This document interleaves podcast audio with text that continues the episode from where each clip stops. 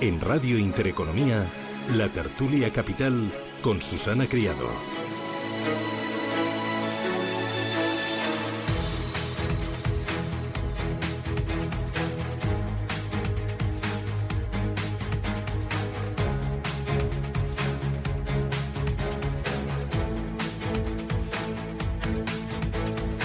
8 y 14 minutos de la mañana, este Radio Intereconomía arranca nuestra tertulia de mercados financieros. Hoy nos acompaña Gonzalo Rengifo. Gonzalo, ¿qué tal? Muy buenos días. Buenos días, Susana. Oye, ¿tienes color ahora que te veo? Hombre, tengo un color estupendo. ¿Sí? Un color estupendo. ¿Pero qué pasa? ¿Que sales a andar o qué? Bueno, he estado en el campo este fin de Ah, semana vale. y, y la verdad es que eh, compartir con todos vosotros que hay un plan estupendo que organizar y es ir a ver el Valle del Jerte. Están todos los cerezos en flor. Es realmente un espectáculo que está a hora y media de Madrid. Es decir, que yo creo que eso es súper aconsejable. Pues nada, nos apuntamos para el próximo fin de Bueno, semana. por supuesto. Gonzalo Rengifo, director general de Pictet Asset Management para Iberia y Latinoamérica. Ricardo Comín, ¿qué tal? Muy buenos días. Hola Susana, ¿Y ¿qué tú tal? qué tal? Pues muy bien, la verdad es que muy bien. Al fin de semana un poco peor. Mm. Me ha dado un ataque de hernia de espalda y me he tirado con... Eso es por hacer demasiado ejercicio. El ejercicio con mucha prudencia. Viene de ahí, viene de ahí.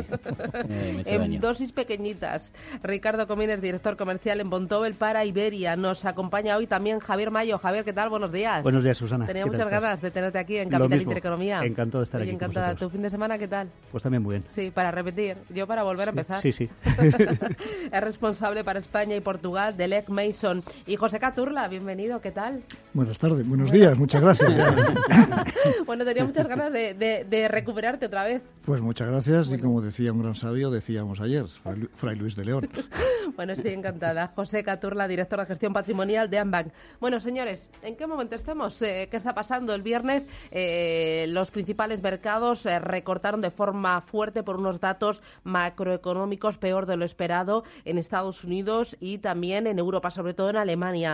Desaceleración más... eh, eh, profunda de lo que se esperaba o simplemente tenemos que cambiar el lenguaje y hablar de crecimiento moderado de las principales economías del mundo y el mercado está sobrereaccionando? He visto también que la volatilidad ha rebotado de forma importante tanto en la bolsa americana como aquí en el Eurostock 50. ¿Cómo lo veis? ¿En qué momento estamos? Arranca tú, Gonzalo.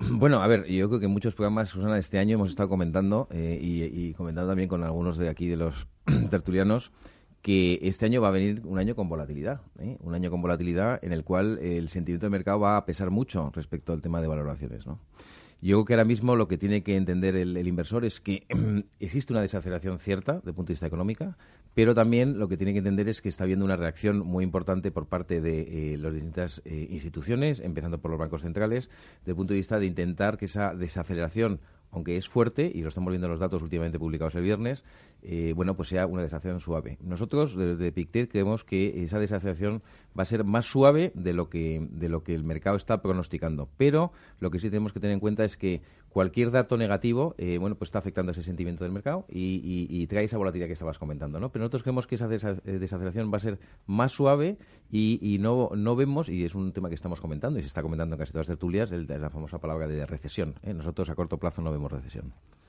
Bueno, para desarrollados nosotros siempre llevamos ya mucho tiempo diciendo que no vemos un crecimiento fuerte. Es verdad que cuando ha habido crecimiento fuerte ha sido porque le han metido el turbo, en este caso los gobiernos y los bancos centrales. Eh, el turbo más fuerte lo hemos visto con una bajada brutal de impuestos en Estados Unidos, pero esto no se puede hacer todos los años. Eh, estamos en un escenario completamente diferente. Estamos eh, con una población muy diferente a la que había hace 10 años. Estamos viendo también todo el tema del impacto de la digitalización. No vemos inflación. Y estaríamos convenci- estamos convencidos de que eh, los bancos centrales lo que les gustaría es subir tipos para prepararse para un próximo ciclo, para tener, eh, en este caso, balas en la recámara. Pero no pueden. Eh, al más mínimo susto vemos reacciones como las del viernes. También hay que poner en contexto que llevamos tres meses de rentabilidades brutales.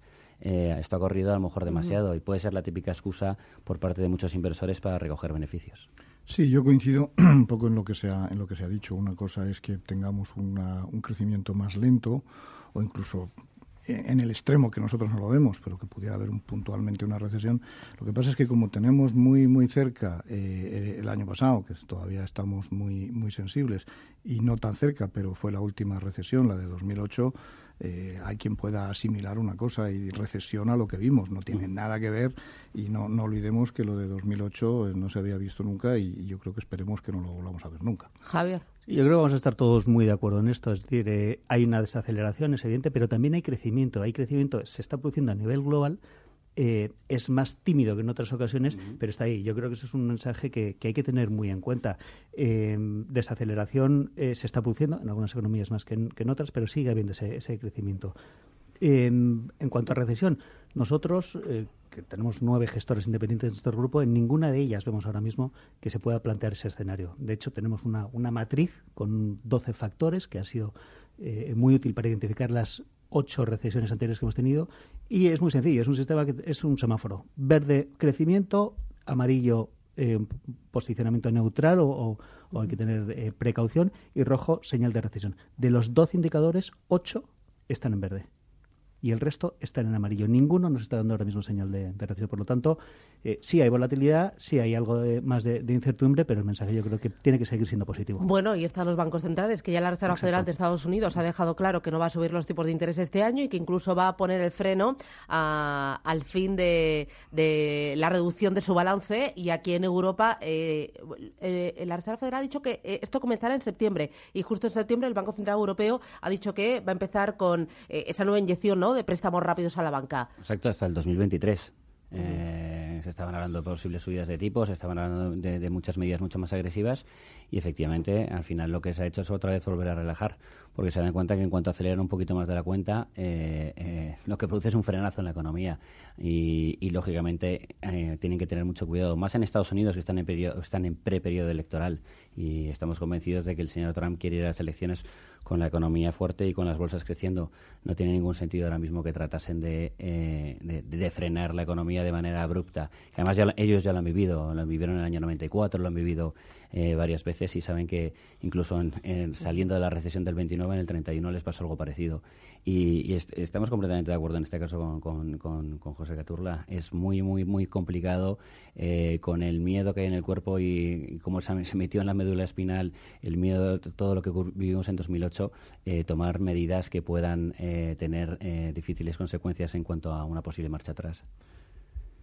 Bueno, yo ya lo he dicho, estoy completamente completamente de acuerdo, ¿no? Yo nosotros no vemos no vemos ahora mismo algo que nos que nos preocupe o que podamos seguir eh, digamos de un modo preocupante, realmente estamos estamos de acuerdo. Yo, yo creo que dentro de los datos que vimos el viernes, que eran, parecían que todos negativos, y eso que el mercado se ha reaccionado de forma también muy negativa, y yo creo que había un dato positivo. Yo creo que ahora mismo lo que sí hay que compartir la información de que la masa monetaria ¿eh? global es por primera vez en los últimos casi nueve meses, porque veníamos, como todo el mundo sabemos, de los bancos eh, de alguna forma ganando liquidez a nivel global, no todos, pero a nivel global. La masa monetaria ahora mismo está en positivo, ¿eh? se está creciendo más que el PIB nominal. Eh, y eso es un dato muy interesante, porque yo quizá también, yo lo que, lo he comentado eh, Susana en algún programa, pero yo creo que hay un dicho, un dicho que se puede aplicar perfectamente a la situación que tenemos en estos momentos, y es si los bancos centrales están preocupados, el inversor no debería estar tan preocupado. Es decir, porque los bancos centrales van a ayudar a lo que los mercados no entren en esta recesión y van a dar toda la liquidez necesaria para capear el, temporal. Y luego, por otro lado, lo que estamos viendo, que luego lo comentaremos, pero seguimos con todos los frentes abiertos, estamos ahora mismo antes de entrar tertulia viendo la televisión y veíamos Brexit, los americanos. es decir, todo existe un tema geopolítico que sigue siendo eh, eh, candente, de rabiosa actualidad, pero yo creo que esto va a ir, eh, va a ir de alguna forma escampando ¿no? todos estos problemas porque ya estamos a corto plazo para que se resuelvan. No se resuelvan de una forma u otra, pero se quite la incertidumbre. ¿no? Sí, y, a medida, y a medida que vayamos conociendo un poco el resultado de todas estas incertidumbres a las que antes no nos habíamos enfrentado, un tema como el Brexit a una semana todavía no está me parece, me parece increíble. A medida que vayamos despejando esas dudas y despejando no solo las, del Brexit, sino otras dudas o incertidumbres políticas, sobre todo en Europa, yo creo que se va a despejar muchísimo la, situación. lo que hay que ver es todo, todo esto luego a, qué lleva, a qué movimientos puede llevar dentro del mercado o a los inversores. Estabas hablando del flujo monetario tan fuerte. Y, por ejemplo, en esta situación de crecimiento bajo, de no eh, subidas de tipos esperadas, pues la renta fija corporativa de euro, por ejemplo, para, para parte desarrollada puede ser interesante. Todavía tiene algo de yield eh, o todavía, se, todavía no ha recuperado toda, toda esa ampliación de spread que hubo en el año 2018. Puede ser una oportunidad para entrar, sobre todo si no hay subida de tipos. En fundamental está la cosa bastante complicada. En la parte norteamericana eh, estrechó muchísimo los spreads, en este caso a finales del año pasado no vemos un, dólar eh, fortaleciéndose y al no ver un dólar fortaleciéndose ni subiendo tipos en Estados Unidos emergentes eh, también puede ser una solución. De cara de cara a futuro hablo más de hablo de emergentes en general pero también la renta fija bueno me voy a ir a publicidad a la vuelta hablamos de oportunidades empezamos por la renta fija y luego hacemos otro tramito de activos de más riesgo Publicidad y vamos con renta fija.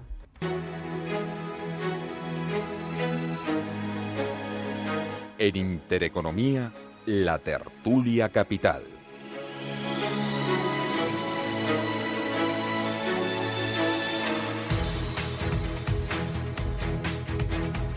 Bueno, contarme, renta fija corporativa euro es la apuesta de Bontobel, ¿no? En este escenario en el que vemos una desaceleración moderada de las economías, pero están los bancos centrales ahí apoyando. Cuéntame por qué, eh, qué plazos, eh, qué hay que tener en cuenta.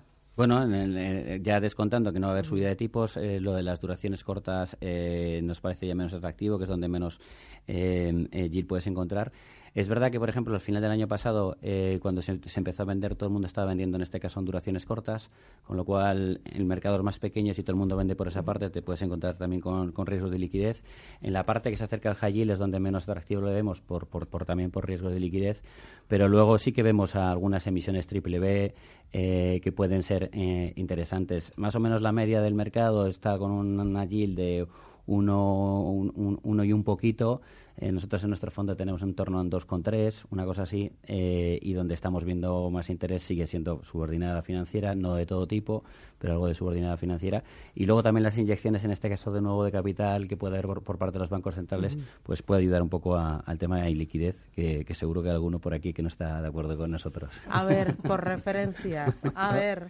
Bueno, a ver, yo creo que y lo comentaba ahora mismo, es decir, yo creo que en el tema de renta fija, mercados desarrollados en general, nosotros vemos muy poco valor. En ¿eh? ningún tipo de renta no, vemos en general muy poco valor en mercados desarrollados. ¿eh? Eh, donde vemos algo de valor desde el punto de vista un poco refugio es en el bono americano. lo que está comentando Ricardo desde el punto de vista de crédito, el único consejo que yo daría a los inversores es que si entren en crédito, primero, ser muy conscientes del yield que le está dando ¿eh? y segundo, que entren con mucha alta calidad, que le va a dar poquita, poquito, poquita rentabilidad, pero con seguridad.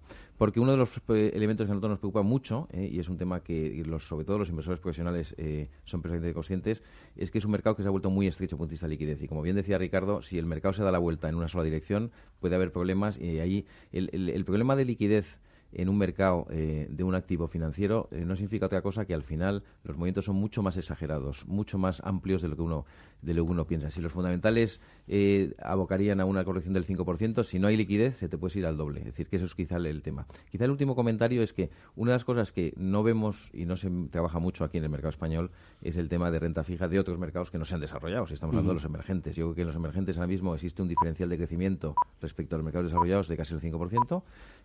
un dólar débil o un dólar estable a débil, baja inflación y crecimiento moderado en mercados desarrollados es un conjunto de factores que pueden hacer que los mercados emergentes se comporten mejor en términos relativos. ¿no? José. Yo, yo coincido. Nosotros vemos riesgo en el, en el crédito sin duda porque creemos que hay más a perder que a ganar en general. Dicho lo cual, creemos que sigue habiendo, sigue habiendo nichos. Nosotros creemos que los subordinados financieros tienen, tienen, eh, bueno, pues tienen todavía cierto recorrido todo lo que ha sido eh, eh, castigar a la banca en cuanto a, necesidades de inyectarle más capital, pues evidentemente ayuda a este tipo de, eh, de, de papel, ¿no? Eh, sí que es cierto que, la Reserva Federal ha empezado a, por lo menos ha puesto el, freno y eso creemos que también ayuda al, bono americano. O sea que yo, si, quisiera ser prudente, pues iría al bono americano. estamos de acuerdo en el tema de, emergentes, pero eh, tanto en el bono americano como en el tema de emergentes hay una cosa que hay que tener en cuenta y es la divisa. La divisa eh, hay que llevar hay que llevar cuidado con ella porque mm, te puede ocurrir que todo lo que ganas por el activo lo pierdas por, por divisa y cubrirla ahora mismo, cubrir el dólar, pues sigue siendo tremendamente caro. Sí. Nosotros, en, en, cuanto a crédito, vemos oportunidades en, en, Europa. Estoy de acuerdo con, con, Ricardo en que hay algunas emisiones triple B que son, son interesantes. Hay que estar muy atento, evidentemente, a, a, lo que decía eh, Gonzalo, al tema de, de la liquidez. Por eso compañías muy sólidas, compañías eh, o carteras diversificadas eh, tiene sentido. El sector es, yo pues, creo que, tanto financiero como industrial nos pueden aportar bastantes, bastantes ventajas. Y no solo en Europa, también en Estados Unidos, donde también vemos, vemos oportunidades. Al final, ¿la clave cuál es? La clave es tener una cartera diversificada, no solo tener una cartera de, de, de triple B o una cartera de investment grade. Es decir, que al final, si queremos estar en renta fija, podemos optar por muchas posibilidades. Esta es una de ellas, de acuerdo con la parte de emergentes. Vemos oportunidades también, por ejemplo, en crédito estructurado en, Estados Unidos.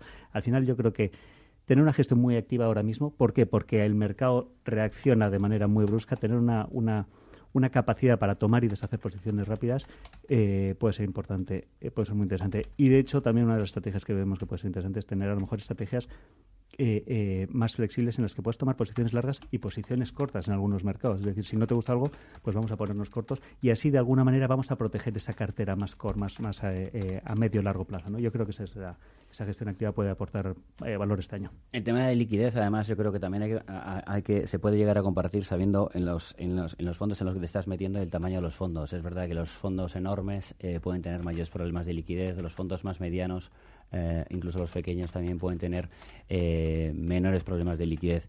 Sí que es verdad lo que estabais comentando del tema de la liquidez. Por ejemplo, nuestro, nuestro gestor de renta fija corporativa decidió hace tiempo publicar en Bloomberg, eh, pues decidir, pues ha, ha, decidido publicar la cartera a nueve meses por aquello de que a lo mejor todo lo que son eh, los, los, los, traders de renta fija pues no la aprieten si en un momento supiesen que tienen necesidades de, eh, de tener que vender por reembolsos del propio fondo.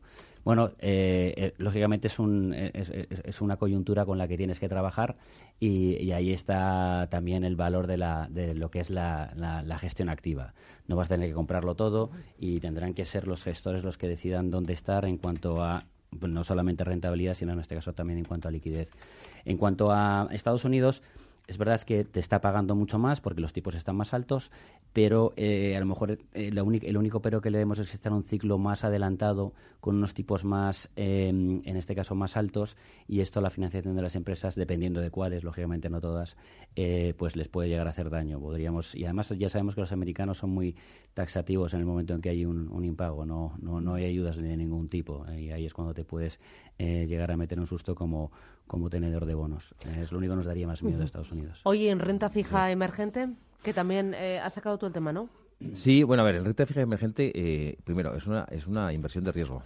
Segundo, como bien decía José, eh, decir, eh, tenemos que tener en cuenta el tema de la divisa. Entonces, en nuestros modelos de valoración nos dan, y llevamos invirtiendo más de 20 años en renta fija emergente, nos dan descuentos de media del 25%. con lo cual, creemos que no estamos entrando mal a, nivel de valoración, independientemente de que va a seguir habiendo volatilidad.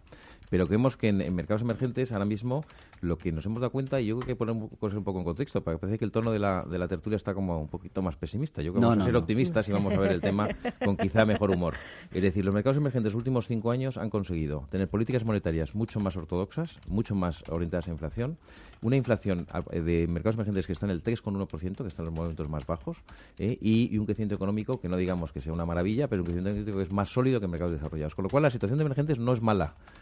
¿Que emergentes es para cualquier cartera, para cualquier inversor? No. ¿Que emergentes puede resultar una oportunidad? Clarísimamente sí. ¿eh? Lo que pasa es que yo hay que hablar con el asesor para eh, eh, informarse bien de los riesgos, oportunidades y, que pueda tener emergentes. Pero como bien decías, para terminar con la renta fija emergente, el inversor tiene la posibilidad de hacer o crédito, que es bastante interesante, tiene unos carries de casi el 5%, Puedes hacer moneda local con una rentabilidad por encima del 7 y pico por ciento, de punto de vista de, de, cupón, o en dólares, que tiene casi un 5 y mm. medio. Es decir, esa es la foto. Eh, una vez que tenemos esta foto, pues cada uno decida si en su cartera le puede encajar o no. ¿no? Sí, la verdad es que la renta fija emergente, yo, lo que nosotros sí creemos es que hay que ser muy selectivo, porque muchas veces tendemos a decir renta fija emergente y hay que comparar muchas veces o hay que analizar país a país. No es lo mismo un país que tenga una, una deuda alta en, en, moneda extranjera, en dólares, que si la tienen en divisa local, ¿no? La, fortaleza es distinta. Entonces nosotros creemos que hay que ser muy selectivos en los, en los mercados, eso por un lado.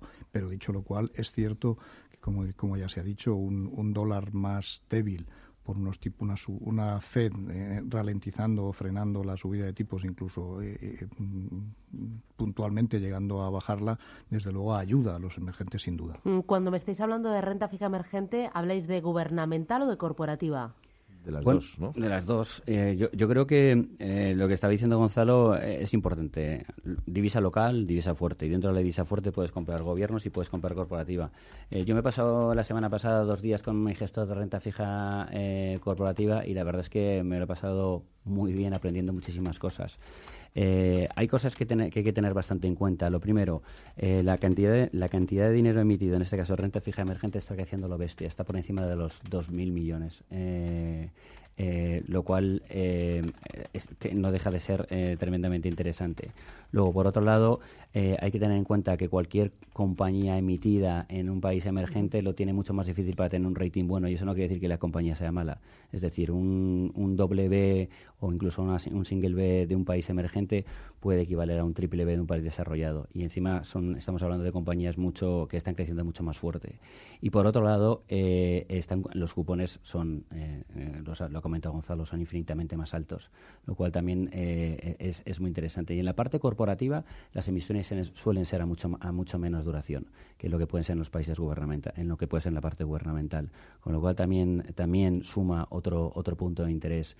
Si todo esto volvamos a, volvemos a mencionar la situación del dólar y que el año pasado fue un año muy malo para renta fija emergente, eh, son muchos factores, porque nunca se ha dado desde el año 94, que es cuando se empieza de verdad a comercializar la renta fija emergente, nunca se ha dado dos años consecutivos de, renta fija emergente negativa y de hecho este año lo está haciendo bastante, bastante bien. Fíjate un dato que has comentado, renta fija corporativa, emergente, corta duración, ¿eh? entonces una estrategia ahí, con una duración de 1,9 años, el año pasado fue el único activo de renta fija emergente que acabó en positivo, 1,5%. Para que veáis que, que de alguna forma que sepa el inversor que hay oportunidades en renta fija emergente, en corporativo, en parte de corto plazo, que son muy, muy resistentes eh, a movimientos de mercado.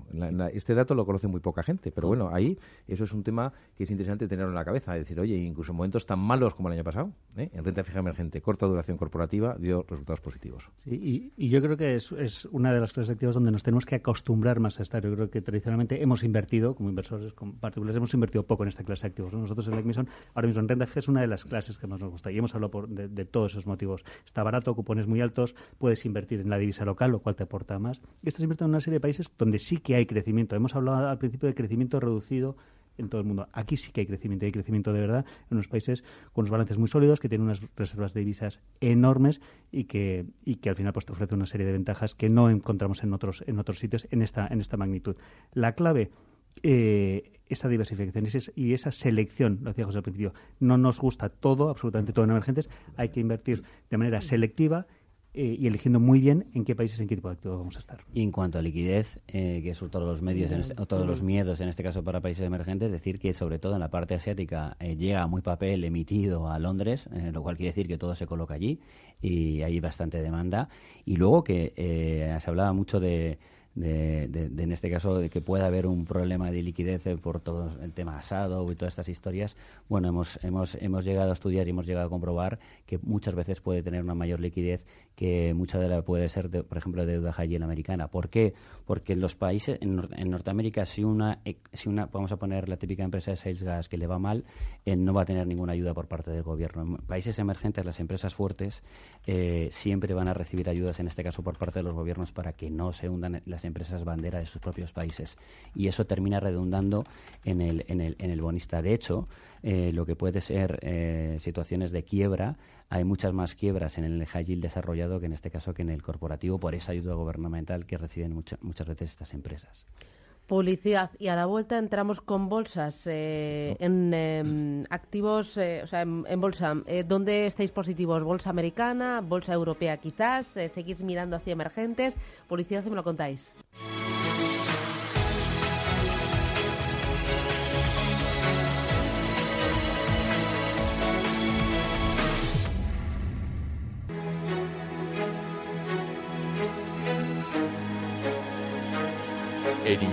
Intereconomía, la tertulia capital.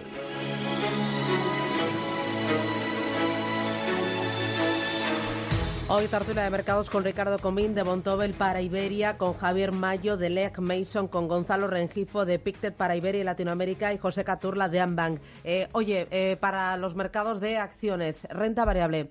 Eh, José, eh, ¿vosotros estáis positivos, negativos? ¿Dónde? Nosotros estamos prudentes. Ah, que Creo que prudentes. es donde creemos que hay que estar. ¿no?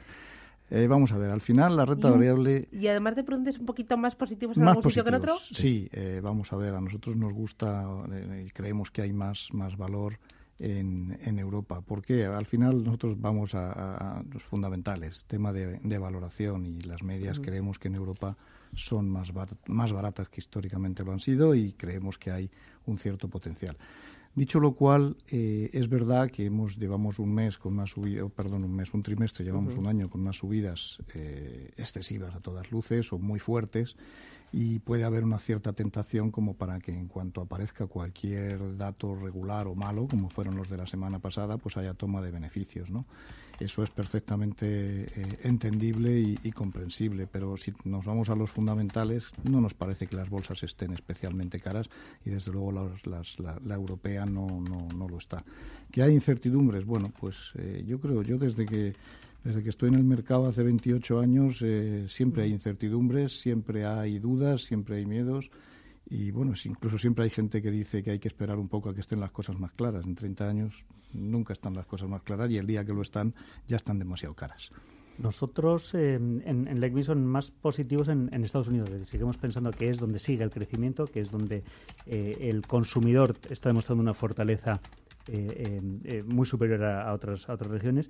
Y seguimos viendo que la actividad eh, empresarial sigue siendo muy sólida. Creemos que lo mismo, de manera prudente eh, y de manera selectiva eh, va a haber oportunidades, eh, va a seguir habiendo oportunidades en, el mercado de renta variable en, en- en Estados Unidos.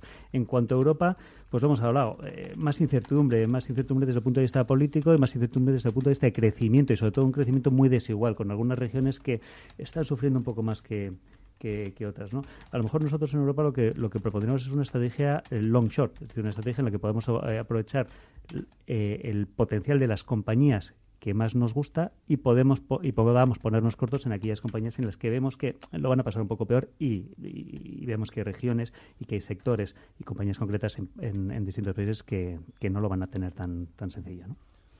Bueno, eh, coincidimos bastante en este caso con, con, Javier y con Leg Mason. Eh, nosotros desde Bontobel llevamos apostando fuerte en este, eh, de manera prudente en, en Estados Unidos y digo de manera prudente porque estábamos muy a favor de fondos, en este caso con beta por debajo de uno.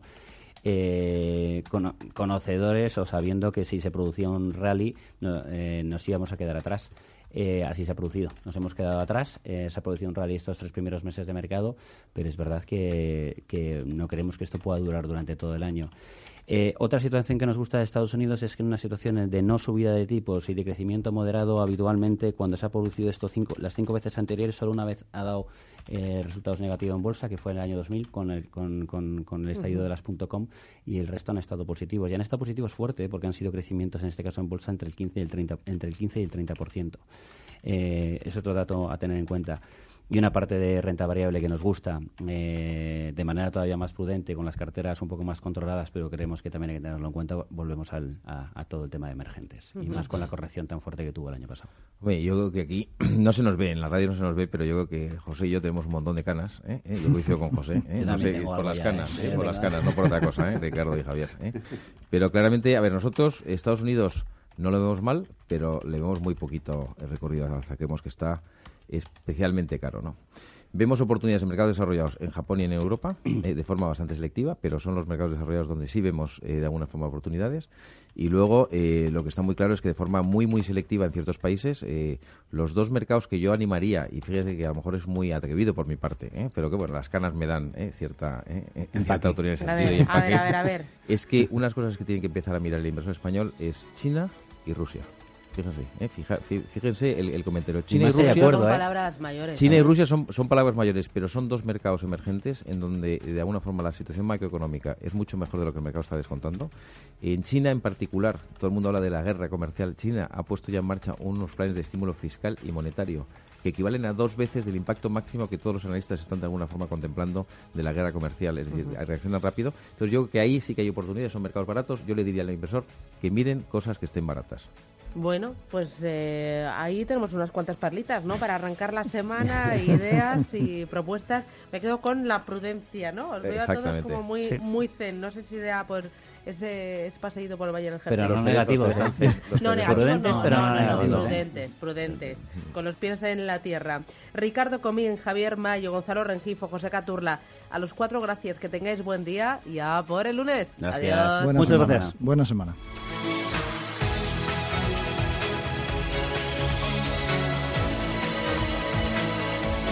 Sube a la ola de la rentabilidad. Gama de fondos Dunas Valor en dunascapital.com.